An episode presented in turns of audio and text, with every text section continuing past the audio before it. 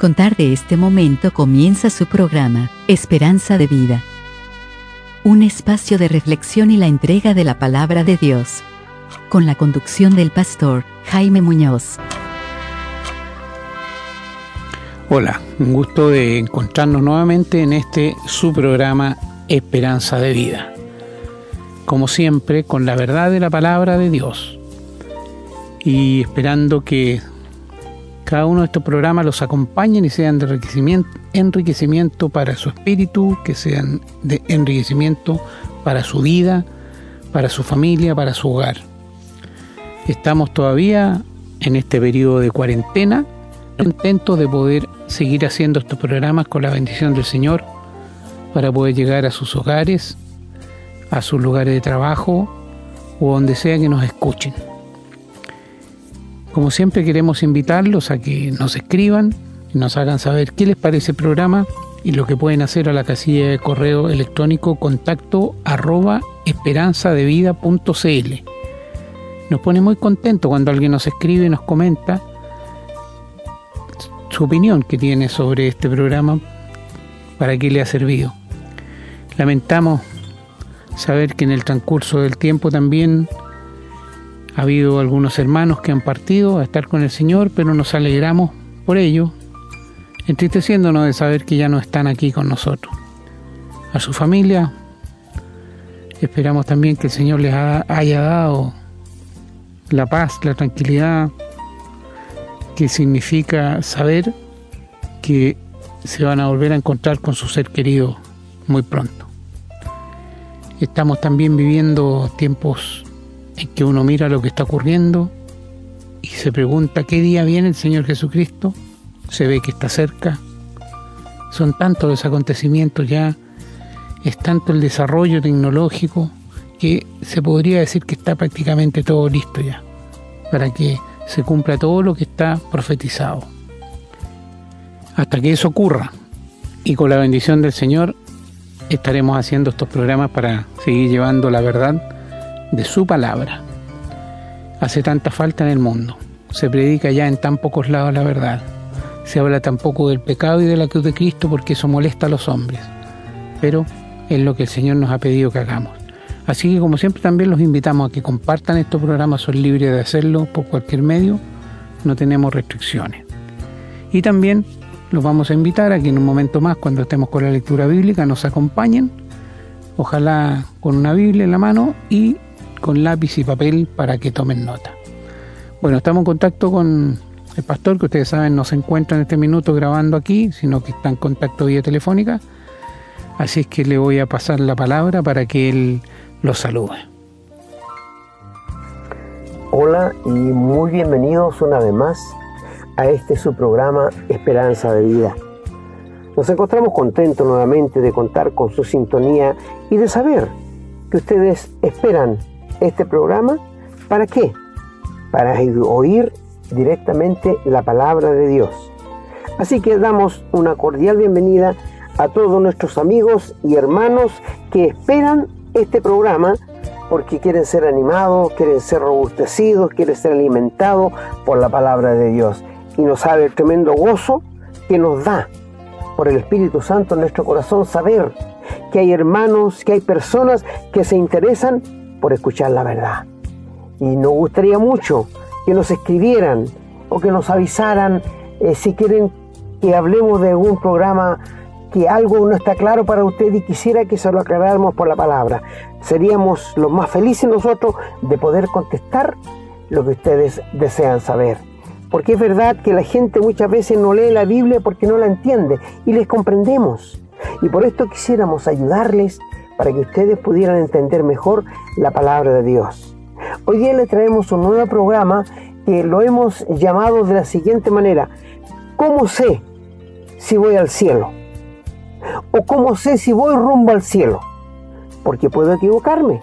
Porque la Biblia dice el camino que al hombre le parece derecho, mas su fin es camino de muerte. Pero según las escrituras, ¿cómo sé yo si realmente voy al cielo? Es un buen programa y nos gustaría que se quedara con nosotros para el desarrollo de este programa que como dice mi hermano Renato, tenga lápiz y papel para anotar los textos para que ustedes mismos verifiquen que lo que les decimos viene de la misma boca de Dios, viene del corazón de Dios. Así que sean todos ustedes muy bienvenidos a este su programa Esperanza de Vida. Bien, muchas gracias hermano. Y vamos ahora mm, a hacer una pausa, vamos a escuchar una canción y a la vuelta estamos con la lectura de los textos bíblicos relacionados con el tema de hoy.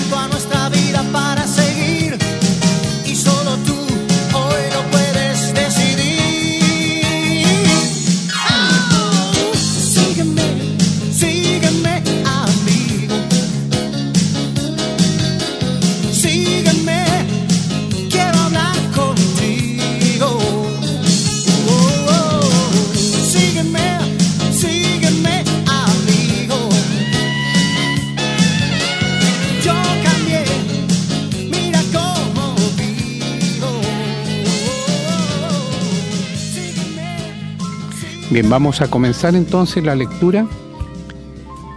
Quienes tengan su Biblia pueden abrirla en el libro de Job en el Antiguo Testamento. Vamos a verlos en el capítulo 13, los versículos 15 y 16 que dicen, He aquí, aunque él me matare, en él esperaré.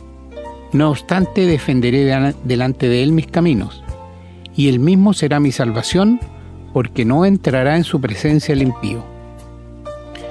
Y en el mismo libro de Job, en el capítulo 19, los versículos del 13 al 27 dicen, Hizo alejar de mí a mis hermanos, y mis conocidos como extraños se apartaron de mí. Mis parientes se detuvieron, y mis conocidos se olvidaron de mí. Los moradores de mi casa y mis criadas me tuvieron por extraño, forastero fui yo a sus ojos. Llamé a mi siervo y no respondió. De mi propia boca le suplicaba mi aliento vino a ser extraño a mi mujer, aunque por los hijos de mis entrañas le rogaba. Aún los muchachos me menospreciaron, al levantarme hablaban contra mí. Todos mis íntimos amigos me aborrecieron y los que yo amaba se volvieron contra mí. Mi piel y mi carne se pegaron a mis huesos y he escapado con solo la piel de mis dientes. Oh vosotros mis amigos, tened compasión de mí, tened compasión de mí, porque la mano de Dios me ha tocado. ¿Por qué me perseguís como Dios y ni aun de mi carne os saciáis? ¿Quién diese ahora que mis palabras fuesen escritas?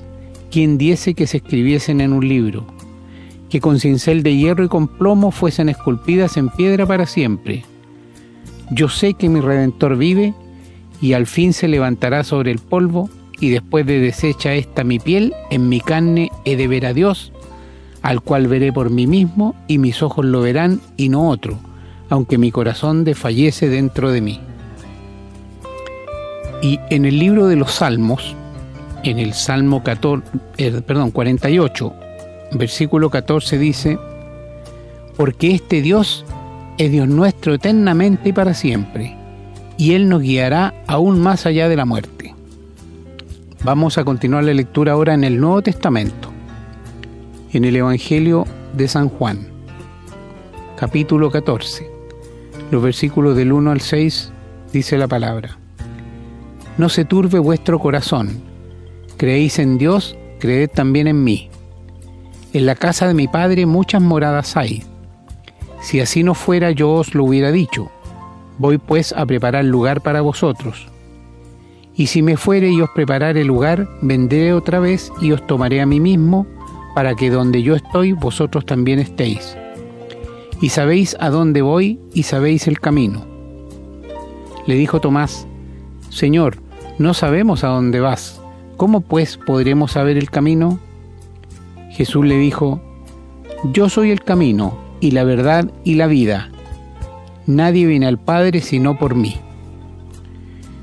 Y en la primera carta del apóstol Pablo a los Corintios, en el capítulo 6, versículo 14, dice, Y Dios, que levantó al Señor, también a nosotros nos levantará con su poder Bien, vamos a continuar leyendo en la segunda carta del apóstol Pablo a los Corintios, en el capítulo 5, los versículos de 6 al 10.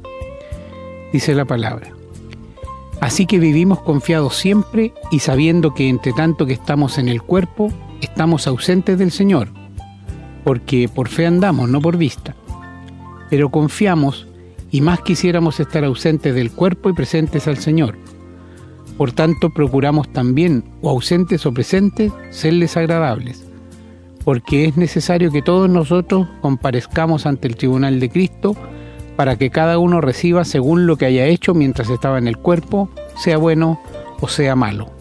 Y vamos a terminar la lectura en la carta a los filipenses, en el capítulo 3, los versículos 20 y 21 que dicen, mas nuestra ciudadanía está en los cielos, de donde también esperamos al Salvador, al Señor Jesucristo, el cual transformará el cuerpo de la humillación nuestra para que sea semejante al cuerpo de la gloria suya, por el poder con el cual puede también sujetar a sí mismo todas las cosas. Pedimos al Señor que se digne bendecir esta palabra para que llegue a cada uno de nuestros corazones. Vamos a ir ahora a escuchar una nueva canción y a la vuelta estamos con el desarrollo de este tema.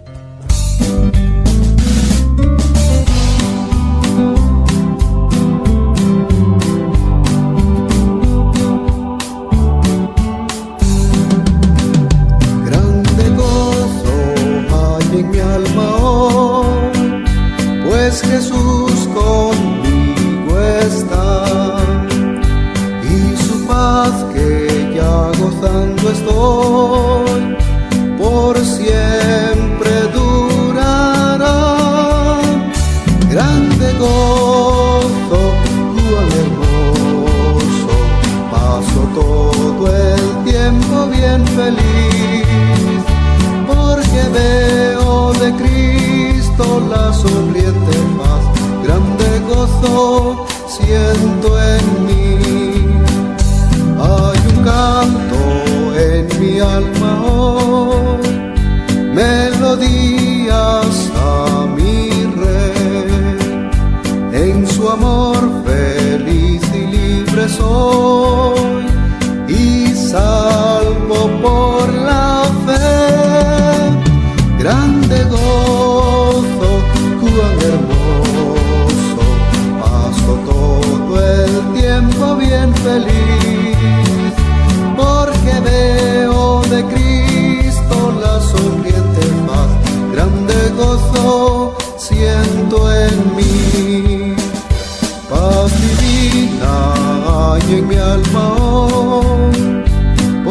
que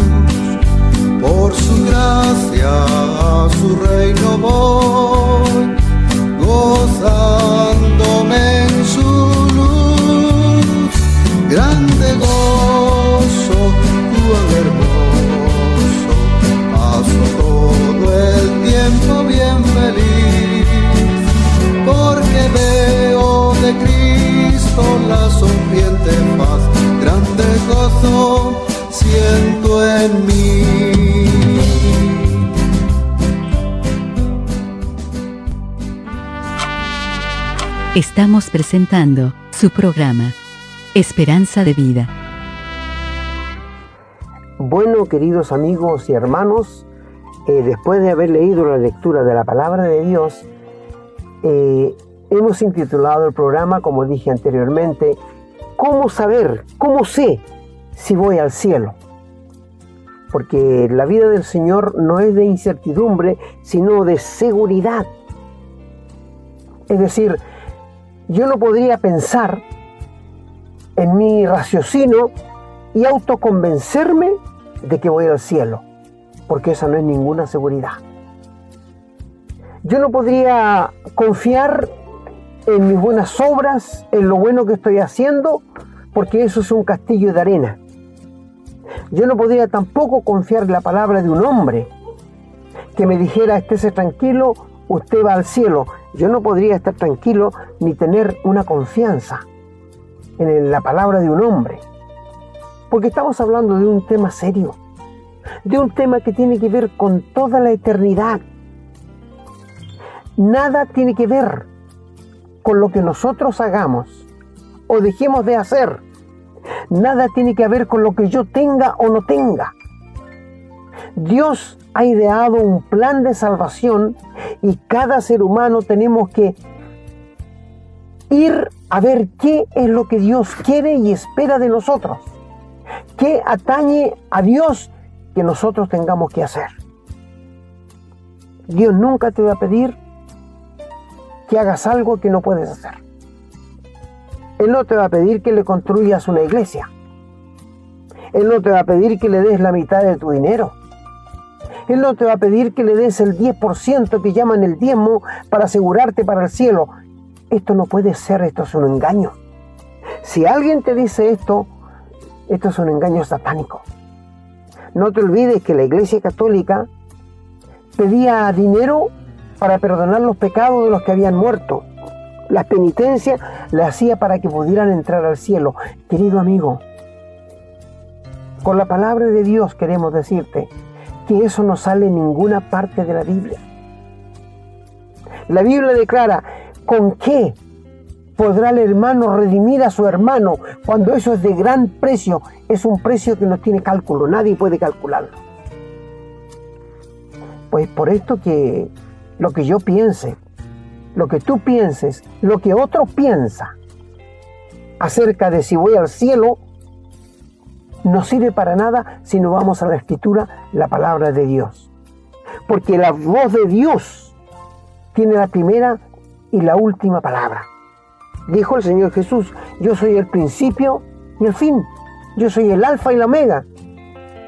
Así que no hay nada que el hombre pueda hacer o pueda pensar o pueda razonar en algo que él puede ir al cielo. Tenemos que acudir a la palabra de Dios. Y nuestro hermano Renato ya nos leyó varios pasajes que tienen que ver con la seguridad de que uno va al cielo. Si yo te preguntara en este momento, querido amigo o hermano en una iglesia, ¿estás seguro que vas camino al cielo? ¿Que eres un peregrino que va pasando por este mundo y es un caminante hacia el cielo? ¿Que no somos de aquí, de esta tierra? Estamos en esta tierra, pero no somos de aquí. Somos ciudadanos celestiales. Somos caminantes hacia el cielo. ¿Eres tú uno de aquellos? ¿Eres tú una persona que sabe que va al cielo? Recuerdo cuando tenía clase de niños muchos años atrás, cuando era un jovencito, y me agradaba preguntarle a los niños que tenían niños de 7 a 12 años y les decía, ¿quién de ustedes quiere ir al cielo?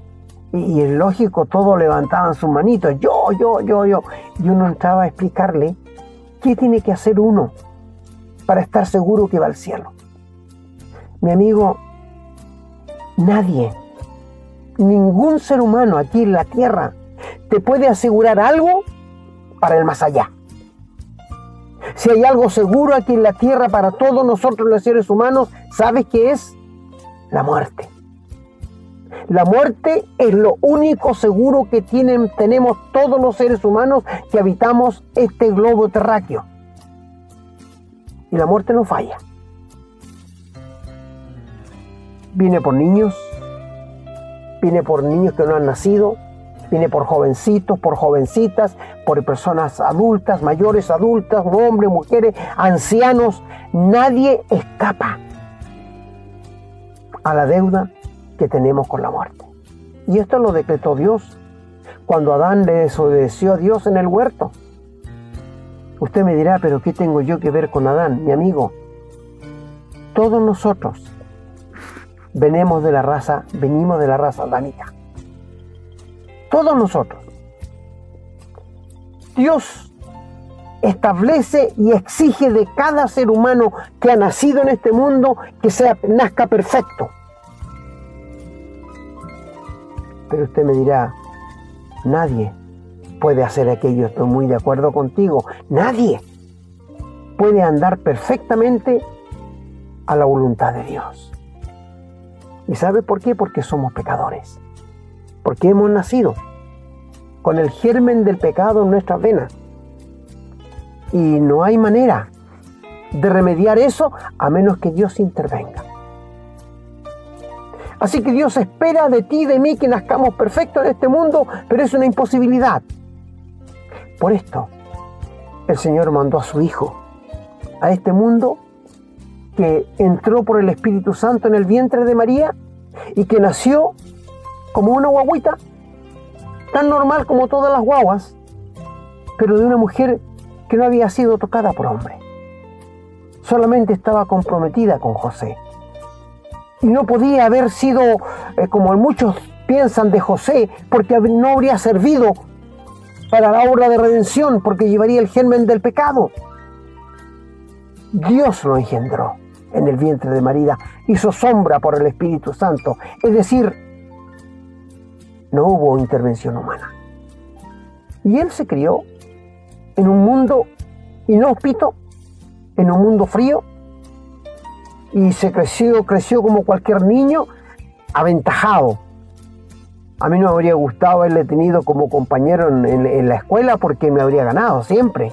Si era perfecto, no cometía pecado, no hacía trampas en la, en la escuela, nunca engañaba a su compañero, a su papá o a su mamá, nunca. Aventajaba a muchos porque era santo, era el Hijo de Dios, que vino a tomar una forma humana nacido bajo mujer. Y Él vivió aquí en esta tierra lo que yo no pude vivir. Él fue santo, justo y perfecto. Y Dios abría los cielos para decir, este es mi Hijo amado, en Él tengo contentamiento. Nunca hizo eso de un hombre, de un profeta, de nadie. Porque todos somos pecadores, pero Él llevó gozo al corazón de Dios. Dios quería que todos fuésemos como Él pero no podíamos por la causa del pecado. Y Él vivió lo que yo no pude vivir, lo que tú no puedes vivir, en santidad. ¿Por qué los hombres querían matarlo? Porque su sola presencia les acusaba su pecado. donde él estaba, los hombres se molestaban, los hombres religiosos, y esto es lo más llamativo, que los hombres religiosos eran los más molestos por la presencia del Señor Jesús. Los borrachos no se molestaban, los ladrones no se molestaban con él, los homicidas no se molestaban, no, eran los religiosos de su tiempo. Y él vivió lo que yo no pude vivir. Y cuando él murió, todo lo que él fue, todo lo que él es, pasó a mí cuando me convertí. ¿Te das cuenta qué maravillosa la obra de Dios? Y es por esto que nosotros los cristianos, los que hemos nacido de nuevo en el día de hoy, cuando el Padre nos mira, nos ve como a su Hijo. Qué maravilloso. ¿eh? Judicialmente, Él nos ve santo, perfecto y justos como que nunca hemos cometido un pecado, porque hemos sido regenerados. Hemos pasado de muerte a vida. Y la misma vida de Dios ha venido a vivir en nuestro interior.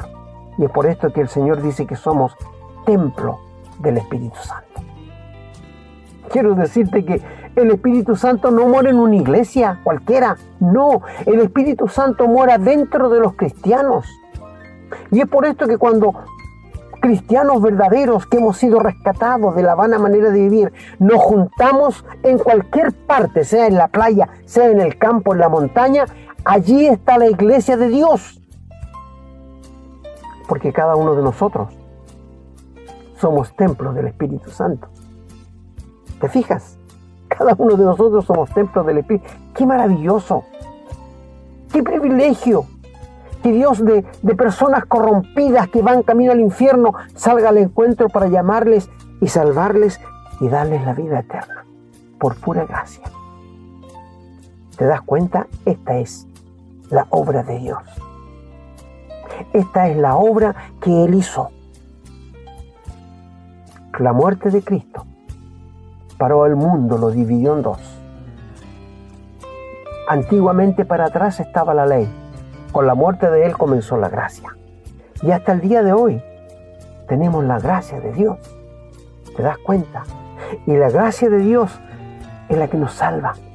La gracia es un favor inmerecido que no merecemos.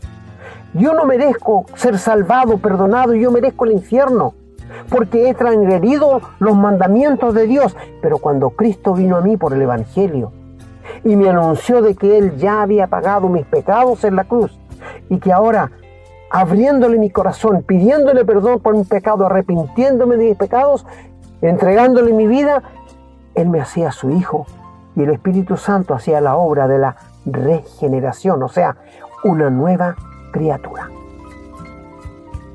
El ser humano no necesita más educación, no necesita religión, necesita una nueva vida que solo Dios por medio del Espíritu Santo puede producirla en cada uno de aquellos que acuden a Él con fe. Por esto te decimos, querido amigo, ¿cómo saber si realmente voy camino al cielo? Es interesante todo esto. Cuando lo leyó nuestro hermano Job, cuando Job dice allí en el capítulo 19, ¿quién dice de que pudiera esculpir estas palabras? No había tinta y papeles, de, con cincel y martillo en una piedra. Yo sé que mi redentor vive y que después de deshecha esta mi piel con mis ojos, he de ver a Dios, no otro. Yo dije en un programa pasado que, ¿qué es el alma? El alma es lo que tú eres como persona. El cuerpo lo transmite para que lo vean los semejantes, para que nos podamos tener contacto unos con otros los hombres. El alma no se ve, es intangible, pero es lo que tú eres. Es por esto que cuando un ser humano muere, lo vamos a dejar al cementerio y si no es de Cristo despierta en el infierno, puede ver las tinieblas. Se acuerda de su familia y se acuerda de que tuvo la oportunidad de ser salvo, de tener la vida eterna, pero la rechazó.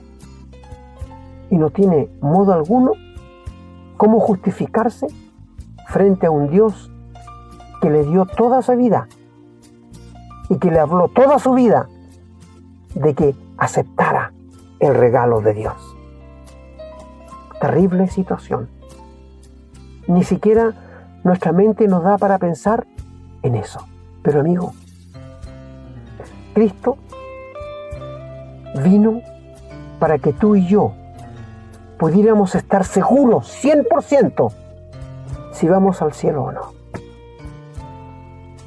Nuestro sí sea sí, nuestro no sea no. Es decir, el Señor nos asegura algo y si Él dice que sí, es porque así es. Y Job, muchos años antes que el Señor viniera, dijo, yo he de ver a Jesucristo con estos ojos. ¿Con qué ojos? Con los del alma. Porque el alma es lo que tú eres. Y el alma que tú tienes, el alma que yo tengo, es eterna. No puede morir, no puede dejar de existir. Van a pasar millones de años después que estemos muertos y vamos a estar o en el cielo o en el infierno. El alma no se envejece como nuestros rostros. Todo muere aquí en la tierra, pero no en las manos de Dios. Querido amigo, ¿cómo saber si voy al cielo? Job, en el capítulo 13, verso 15, donde lo oyó nuestro hermano, dice, aunque Él me mate, aunque Dios me mate, en Él voy a esperar. ¿Qué seguridad podemos tener más grande? Pablo en la carta a los Romanos, el capítulo 8, verso 32, 36 hasta 36 dice, ¿quién nos separará del amor de Dios que es en Cristo Jesús? Y empieza a mencionar la vida, la muerte, ángeles, poderes, potestades, Satanás. Nadie. ¿Qué seguridad más grande podemos tener cuando somos salvos? Que no hay nada ni nadie que nos pueda separar del amor de Dios que es en Cristo Jesús. Job mucho antes tenía esta seguridad. Y decía, aunque Él me mate, voy a esperar en Él porque Él nunca va a hacer algo en contra mía. Bendito sea el Señor Jesucristo por todo esto. Y cuando leímos en Juan, capítulo 14, lo leyó nuestro hermano, el Señor dice, no tengan miedo. No estén destrozados sus corazones porque Él les había dicho que Él se iba. Tú sabes que toda separación es triste. Y el Señor les había dicho que Él se tenía que ir, pero que iba a enviar al Espíritu Santo, que no los iba a dejar solos. Pero esto causó en ellos eh, como un desapego tan grande. Ahora tenían que empezar a vivir por fe. Cuando estaba el Señor Jesús, no vivían por fe, porque le tenían ahí. Pero ahora van a tener que saber depender por la fe, porque no van a ver al Señor Jesús. Él va a estar en ellos por el Espíritu Santo. Todavía no lo comprendían mucho. Y él dijo, todo lo que piden al Padre en mi nombre yo lo voy a hacer. ¿Te fijas que ya les empezó a enseñar que tenían que vivir por fe, como hasta el día de hoy nosotros lo hacemos? Porque tristeza había llenado el corazón de ellos. Claro, mucha tristeza primero porque le dijo que se iba. En segundo lugar porque le dijo que si el mundo despreció al Señor también lo va a despreciar a él. Tercero, porque Él les había dicho que Judas le iba a entregar. Es decir, habían causas. Pero el Señor le dice, no tengan temor. Yo voy al cielo y sabe que voy a preparar lugar para que donde yo estoy, ustedes estén conmigo. El Señor nos dice en otra parte por la pluma de Pablo, que el Señor quiere mostrarnos toda la gloria que el Padre le ha dado al Hijo. Y Él quiere compartirla con su iglesia, con los que ya hemos sido salvos por pura gracia. Mi amigo, ¿estás seguro que vas hacia el cielo? Mira, tú me dirás quizás, mire, yo paso mucho tiempo en la iglesia. Amigo, esto no te sirve. Bueno, yo soy bautizado. Amigo, esto no te sirve. Bueno, yo soy un pastor de la iglesia. Mi amigo, esto no te sirve. Bueno, soy un diácono, esto tampoco te sirve. Si tú nunca has tenido un encuentro personal con Jesucristo, si nunca has nacido de nuevo, si nunca el Espíritu Santo ha venido a morarte, si tus pecados no están borrados, mi amigo, tú no vas camino al cielo. Puedes andar de rodillas una cuadra por piedras filudas y destrozar tus rodillas, pero igual vas a llegar al infierno. Puedes dar todo tus riquezas a los pobres y es bueno que lo hagas, pero eso no te sirve ni te da entrada al cielo. Recuerdo el joven rico que fue al Señor Jesús y le dijo, ¿qué tengo que hacer para heredar la vida eterna? ¿Cómo podemos arreglarlo? Hay que firmar algunos chequecitos, te doy mucho dinero, ¿qué, qué, qué es lo que quieres? Y el Señor le dice, los mandamientos de Dios debe guardar. Y él menciona varios. Y este cara dura le dice, todo lo he guardado. Pero le faltaba uno, que era no codiciarás. Porque él tenía la confianza puesta en su plata. Y el Señor le dice, anda, vende todo lo que tiene y repárteselo a los pobres. Y este joven se fue muy triste. Es que el Señor no es comerciante. ¿Qué habría pasado si este joven rico hubiese ido donde un pastor de estos de la prosperidad y le hubiera preguntado qué tengo que hacer para ir a dar la vida eterna? Bueno, tírate unos chequecitos de unos 4 o 5 millones todos los meses y todo lo demás y estamos listos. Amigo, Dios no es comerciante. Dios no jamás va a tratar con alguien que quiera hacer comercio con él. Hemos sido enseñados en las civilizaciones pasadas que haciendo algo bueno, Dios tiene que hacer algo bueno con nosotros. Mi amigo, ¿dónde sale eso? Lo desde el principio no está. Porque todo lo que tú hagas, lo que yo hagas, sin tener a Cristo en el corazón, para Dios son como trapos de inmundicia. Tú me dirás, el ayudar a un vecino que no tiene que comer y le doy, esto Dios lo ve como trapo de inmundicia. Sí, porque no te sirve para la salvación. Hazlo, es bueno que lo hagas. Eso debería hacer todo el mundo que tiene dinero, pero eso no te sirve para el cielo. ¿Y sabes por qué? Porque todo eso está manchado por lo que se llama pecado. Y no olvidemos que Dios no puede ver el pecado. Y el Señor les dice, voy a preparar lugar para ustedes, para que donde yo estoy, ustedes estén conmigo. ¡Qué seguridad! ¿Qué seguridad más grande nos ha dado el Señor allí? En 1 Corintios 15 del nuestro hermano dice, si en esta tierra solamente esperamos a Jesucristo, somos los hombres más dignos de misericordia. Nuestra esperanza no está en la tierra. ¿Se acuerdan cuando el Señor Jesús estaba frente a Pilato? Y Pilato le dice, ¿qué es lo, que has hecho? Dime. Entonces le dijo el Señor, si mi reino fuera de este mundo, pelearían por mí, pero mi reino no es de este mundo.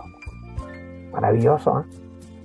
¿Qué le dijo a Pedro en Hexemaní? ¿No crees que yo le puedo pedir a mi Padre doce legiones de ángeles y vendrían a librarme? Claro, pero ¿cómo entonces se cumplirían las escrituras? Qué maravilloso. Qué maravilloso todo esto que el Señor nos revela en su palabra. ¿Verdad? Maravilloso.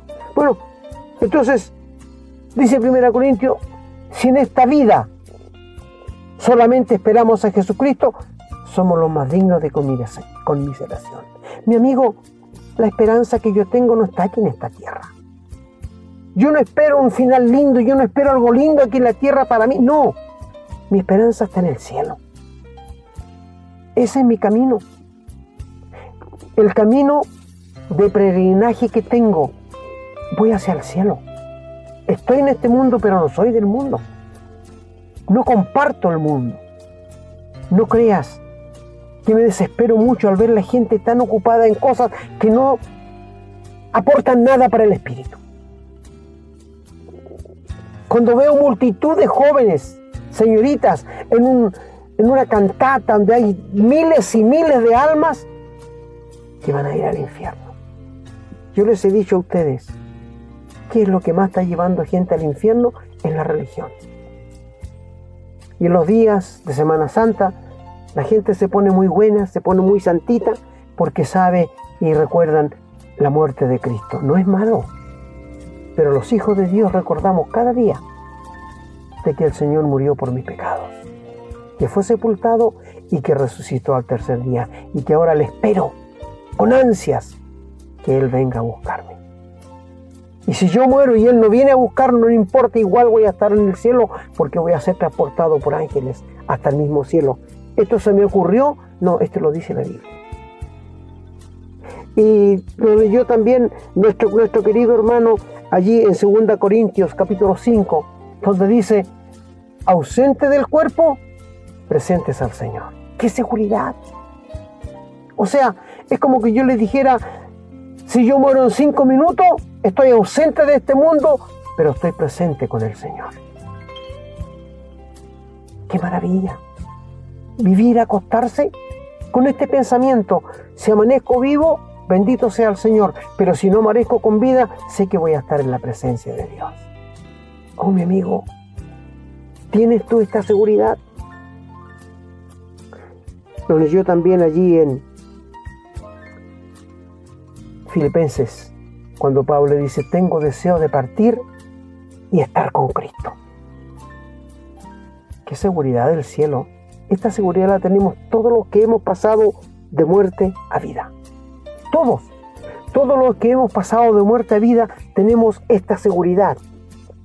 Si el Señor me viene a buscar hoy día, o yo muero antes que Él me venga a buscar, no importa. Yo sé que voy a estar en el cielo. Ahora, el Señor Jesús, en su palabra, donde lo leyó nuestro hermano también allí, en 1 Corintios capítulo 6, que usted tiene que tenerlo ya anotado, y en el versículo 14, ¿qué dice allí él? El pecado no se enseñoreará de mí jamás porque no puede enseñorearse. Es decir, el pecado no me va a dominar porque tengo una nueva creación. Soy una nueva creación. Qué lindo, qué lindo hermano todo esto. Qué lindo querido amigo que podamos examinarlo a la luz de la palabra de Dios. ¿No es verdad? Y cuando leyó nuestro hermano allí en 1 Corintios 6 y el versículo 14, ¿qué decía? Y Dios que levantó al Señor Jesús también nos levantará a nosotros con ese mismo poder. Es decir, si un cristiano muere y tenemos que ir a dejarlo al, cementerio, allí se va a realizar cuando el Señor venga a buscar a su iglesia una resurrección. Un cuerpo glorificado se va a levantar. Dejamos un cuerpo en corrupción, se va a levantar un cuerpo incorruptible, sin corrupción. ¿Te das cuenta la esperanza que tiene el que va al cielo? Te pregunto, ¿estás seguro que vas al cielo? Cuídate, amigo. La esperanza nuestra se basa en la muerte de Cristo y en la palabra de Dios.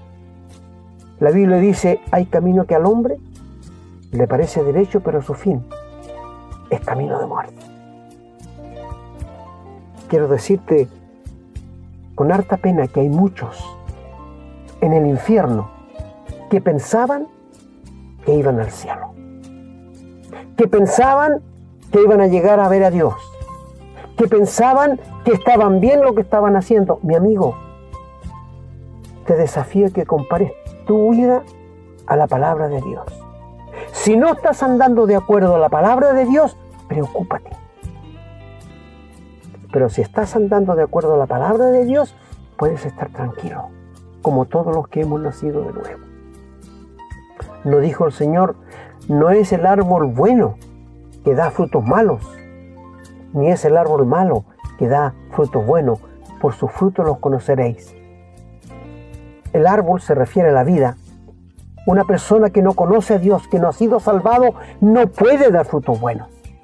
Y un cristiano que ha sido salvado por la gracia de Dios no puede dar frutos malos. Por esto el Señor dijo, por sus frutos se van a conocer los árboles. Mi amigo, te vuelvo a preguntar, ¿cómo saber si voy al cielo? Hay una sola manera, no hay dos ni tres. No dijo el Señor, yo soy el camino, la verdad y la vida, nadie viene al Padre si no es por mí. ¿Por qué el hombre busca otros puentes? Si el Señor dijo que no hay nada ni nadie que pueda llegar al Padre sino por el Señor Jesucristo. ¿Por qué buscar otros caminos? ¿Por qué buscar santos? ¿Por qué buscar las, las buenas obras? ¿Por qué inventar cosas que no están en la Biblia cuando tú sabes que jamás vas a llegar al cielo? Mi amigo, lo que el ser humano necesita es a Jesucristo. Lo que el hombre, la mujer, el joven, la señorita necesita es tener a Jesucristo en el corazón. No hay otra forma, no hay otro otro. ¿Sabes? Cuando veo en la televisión, en las noticias, que murió fulano de tal, pienso yo cómo estará esa pobre alma si no se fue con Cristo en el infierno. ¿Cómo estará esa pobre muchacha, ese pobre joven que murió en un accidente si no se fue con Cristo? Amigo, la Biblia no puede equivocarse. Dios no puede equivocarse. Mírate al espejo y pregúntate, ¿estoy seguro que voy a ir al cielo? ¿Estoy seguro que si muero hoy día voy a ir a estar en la presencia de Dios? Si no tienes esta seguridad, ¿por qué? No doblas tu rodilla por ahí. No repitas lo que yo digo porque no acostumbro a poner palabras en la boca de mis oyentes y con quienes converso. Clama del fondo de tu corazón y dile de todo corazón a Dios que eres un pecador, que estás arrepentido de tus pecados, pero que crees de todo corazón que cuando Cristo murió en la cruz ya pagó tus pecados y que ahora tú le invitas a venir a tu vida para que te salve, te perdone y te dé la vida eterna. Si lo hace de todo corazón, yo te aseguro con la palabra de Dios en la mano que Él lo va a hacer. Y de allí en adelante tú estarás seguro que vas al cielo. Mi amigo, bendito sea nuestro Señor Jesucristo, que hizo esa tremenda obra en la cruz, que pagó nuestros pecados, que fue sepultado y que resucitó para nuestra justificación. Es por esto que el Padre cuando nos mira nos ve como al Señor Jesús. ¿No quieres tú tener esta seguridad? Saber que vas al cielo. No por cosas litúrgicas de hombre, de guardar lunas nuevas, de hacer cosas aquí, que hagas esto, que hagas... Mi amigo, eso no está en la Biblia. Eso no está en la Biblia y siento mucho que muchos de quienes conozco nunca van a llegar al cielo porque están confiando en un castillo de arena. Lo único seguro hoy día para llegar al cielo es tener a Jesucristo en el corazón. No dijo el Señor, soy yo, soy el camino, la verdad y la vida. Nadie, nadie viene al Padre si no es por mí. Y el que dijo Dios el Padre, he puesto un solo mediador entre Dios y los hombres y se llama Jesucristo hombre y no hay más. ¿Por qué buscar otros caminos que Dios no dice? ¿Por qué inventar otros caminos que Dios no ha puesto al alcance nuestro? En este momento, dejo la palabra contigo. Tú eres responsable. No fue una casualidad que estás escuchando. Mi amigo, dejo la palabra y tú eres un ser responsable. Si lo rechazas, lo lamentamos por ti. Pero si lo aceptas, será la mejor elección que has hecho en toda tu vida. El Señor bendiga su palabra en cada uno de vuestros corazones.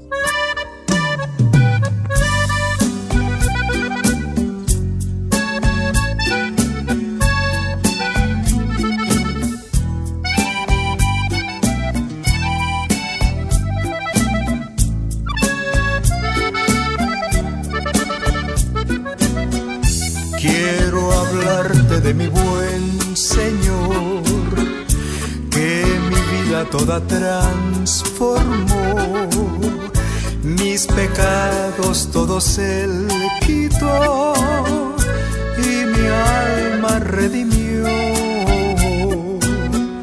En mi ser un canto nuevo hay, porque Cristo me salvó. Ahora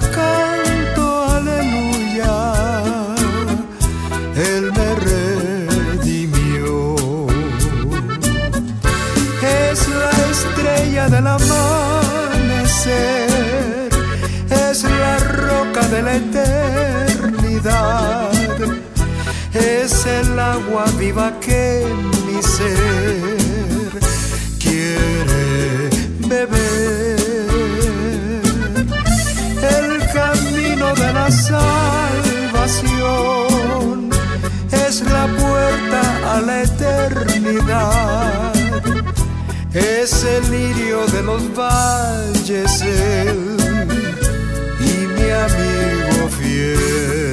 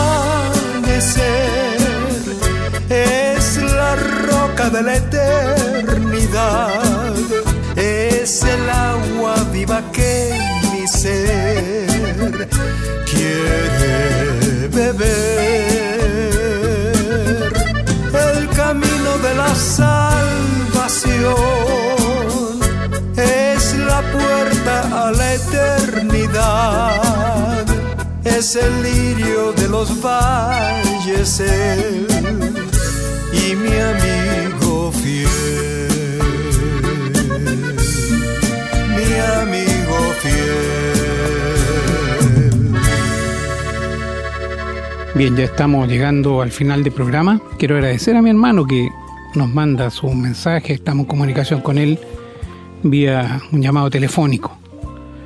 Es bastante más incómodo hacer el programa desde un teléfono que obviamente sentado frente a un micrófono. Pero lo importante es el mensaje, no es el tanto el asunto técnico. Solamente quise agradecerlo porque podríamos haber suspendido esto por el tema de la, de la pandemia, pero yo sé como a mi hermano y él no va a querer nunca dejar de trabajar para el Señor. Ojalá todos pudiéramos ser iguales. Pero creo que el programa de hoy ha sido bastante claro. Ha dejado muy claro de que la única seguridad que tenemos de ir al cielo es Jesucristo. La Biblia no da otra posibilidad. Sabemos que muchas personas basan su seguridad en que van a ir al cielo según lo que creen. Pero en la Biblia no está eso. Hay un solo camino. Y debemos insistir y ser majaderos en eso. Muchas de las personas que nos escuchan son hermanos de la fe y esto lo tienen claro, pero también hay muchas otras que escuchan y que seguramente dirán, pero ¿cómo va a ser así? ¿Cómo va a ser para tanto? ¿Cómo, cómo solamente a través de Jesucristo? Bueno, eso dice la palabra del Señor, no lo decimos nosotros. Si no podemos entenderlo, la verdad es que hay un problema ahí bastante serio y con final catastrófico. Así que hay que hacer el, hay que hacer, digamos, el, acto de, de, de, decirle al Señor, Señor, muéstrame la verdad, yo quiero conocer la verdad. El Señor va a venir a morar en ustedes si aceptan a Jesucristo y va a mostrarle la verdad. No se puede discernir la Escritura si no se tiene el Espíritu Santo. Vuelvo a reiterar, la Biblia nos enseña claramente que es únicamente por medio del sacrificio de Jesucristo en la cruz que se puede alcanzar el cielo. No sirve lo que yo creo o yo pienso. Ahora uno podría preguntarse, ¿por qué ir al cielo? Bueno, porque si no va al cielo va a ir al infierno. Primera respuesta. Hay dos lugares nomás donde se puede ir después de muerto. Nuestro espíritu o nuestra alma va a ir para allá, no va a ir a otro lado.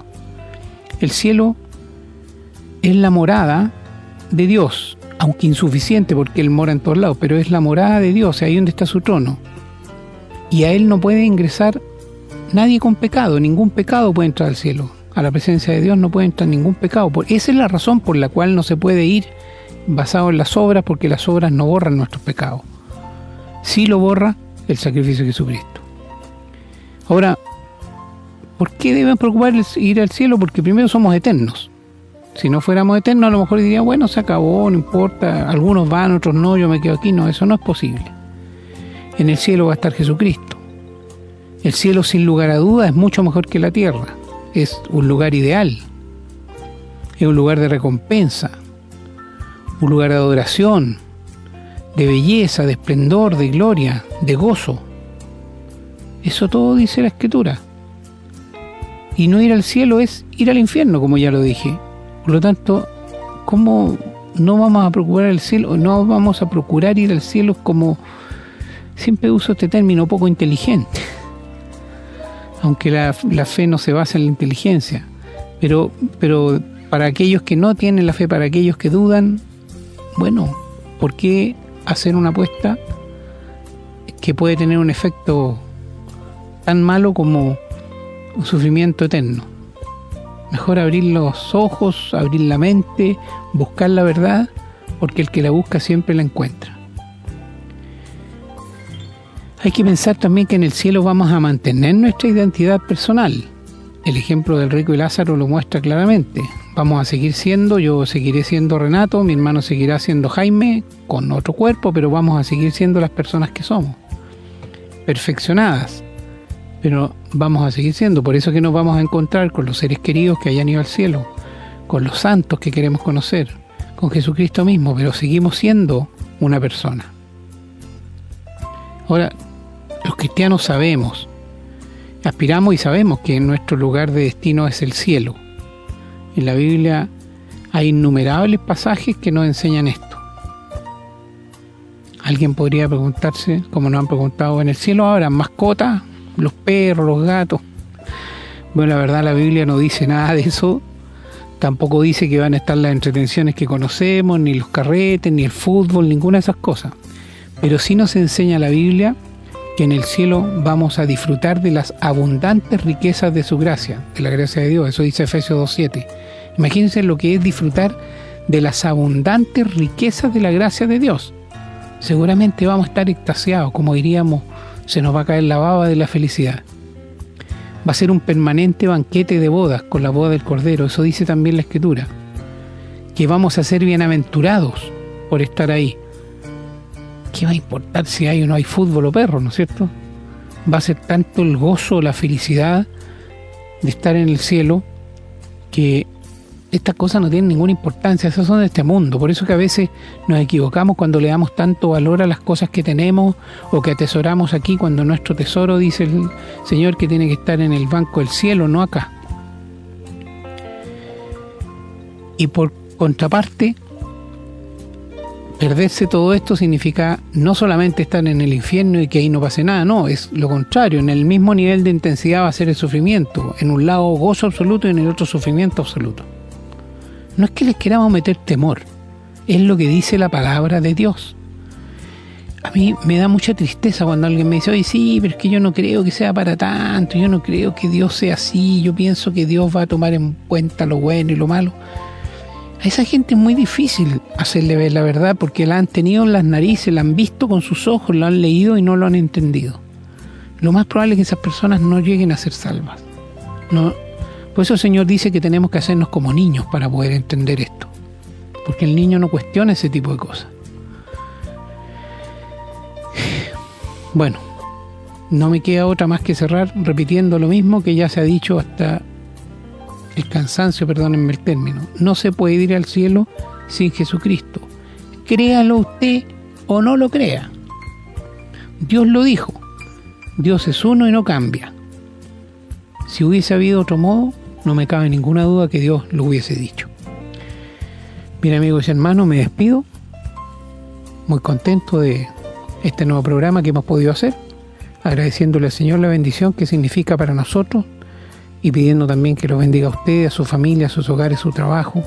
Sabemos que vienen tiempos dificilísimos en el mundo entero, que mucha gente va a pasar por periodos de mucho sufrimiento, pero los hijos de Dios tenemos una protección especial. Quiera Dios que ustedes sean hijos y que también, por, por lo tanto, puedan gozar de esa bendición y esa protección. Que el Señor los bendiga Será hasta la próxima si Dios así lo quiere. Me despido también a nombre de mi hermano, con el cual ya no estoy en contacto.